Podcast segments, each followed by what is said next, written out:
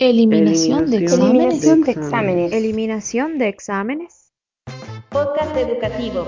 Hola, bienvenidos al podcast del grupo número 5. Me presento, soy Flavia Godoy y junto a mis compañeros Soledad, Patricia y David vamos a hablar sobre un tema en particular, la eliminación de los exámenes.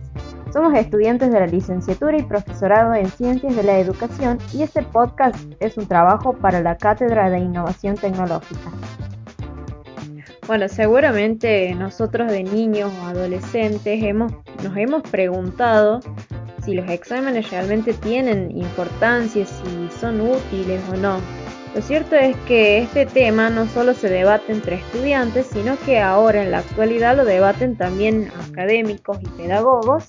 Y bueno, como es un debate prácticamente reciente la posibilidad de eliminar o no los exámenes, eh, hay muy poca información y bueno, navegando un poco en Google, hemos encontrado un artículo de una ONG que se llama Educo, que se titula ¿Los exámenes realmente son necesarios?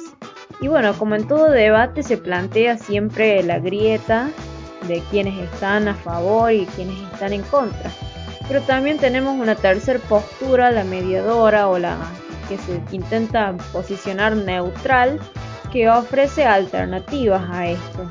Los invito a quedarse y a escuchar a mis compañeros, quienes van a desarrollar cada uno de estos argumentos, tanto a favor y tanto en contra, y también eh, explicar cuáles son las alternativas que ofrecen otros autores en este debate. Hola, hola gente querida, ¿cómo les va? Mi nombre es Patricia de Lesnider y quiero comentarles que en esta oportunidad vamos a estar trabajando con una temática muy interesante.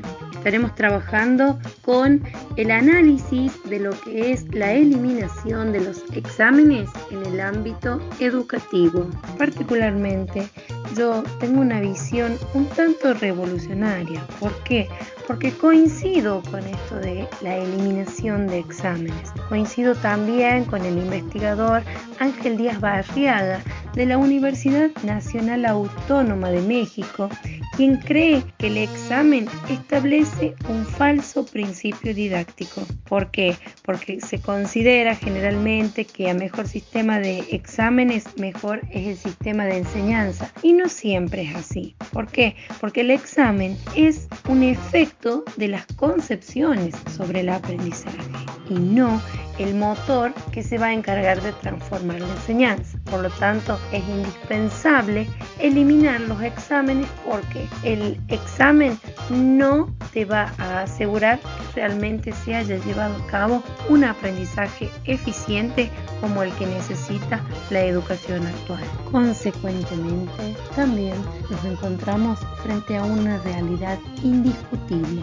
El examen en el sistema educativo sirve para encasillar al alumno y no le permite progresar en su aprendizaje. Además, dentro de este análisis también podemos tomar como referencia que importantes países, como es el caso de Francia, se encuentra inmerso en un debate para cambiar el sistema de evaluación. ¿Por qué? Porque estas calificaciones que se obtienen de los exámenes no son objetivas ni tampoco señalan si el alumno progresa desde su aprendizaje. Mi nombre es Leyes González María Soledad. Yo voy a comentar acerca de los argumentos a favor de los exámenes. Eh, a favor de los exámenes están los modelos educativos que creen en promocionar la competitividad entre los estudiantes, medir y controlar lo que sabe el alumno. Defienden los exámenes porque creen que ayuda a los niños a desarrollar su personalidad, confianza y su interés en estudiar. En un artículo del New York Times, la profesora Sandra Stosky asegura que los exámenes son útiles porque ponen en evidencia tanto el esfuerzo del estudiante como del profesor. En mi caso en particular, para mí los exámenes son uno de los momentos más importantes de la vida del estudiante, porque es el instante clave en el que se demuestran sus conocimientos y la evolución en sus aprendizajes.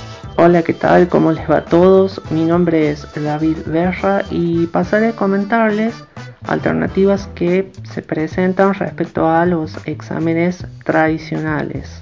Existen docentes y familias que prefieren un término medio.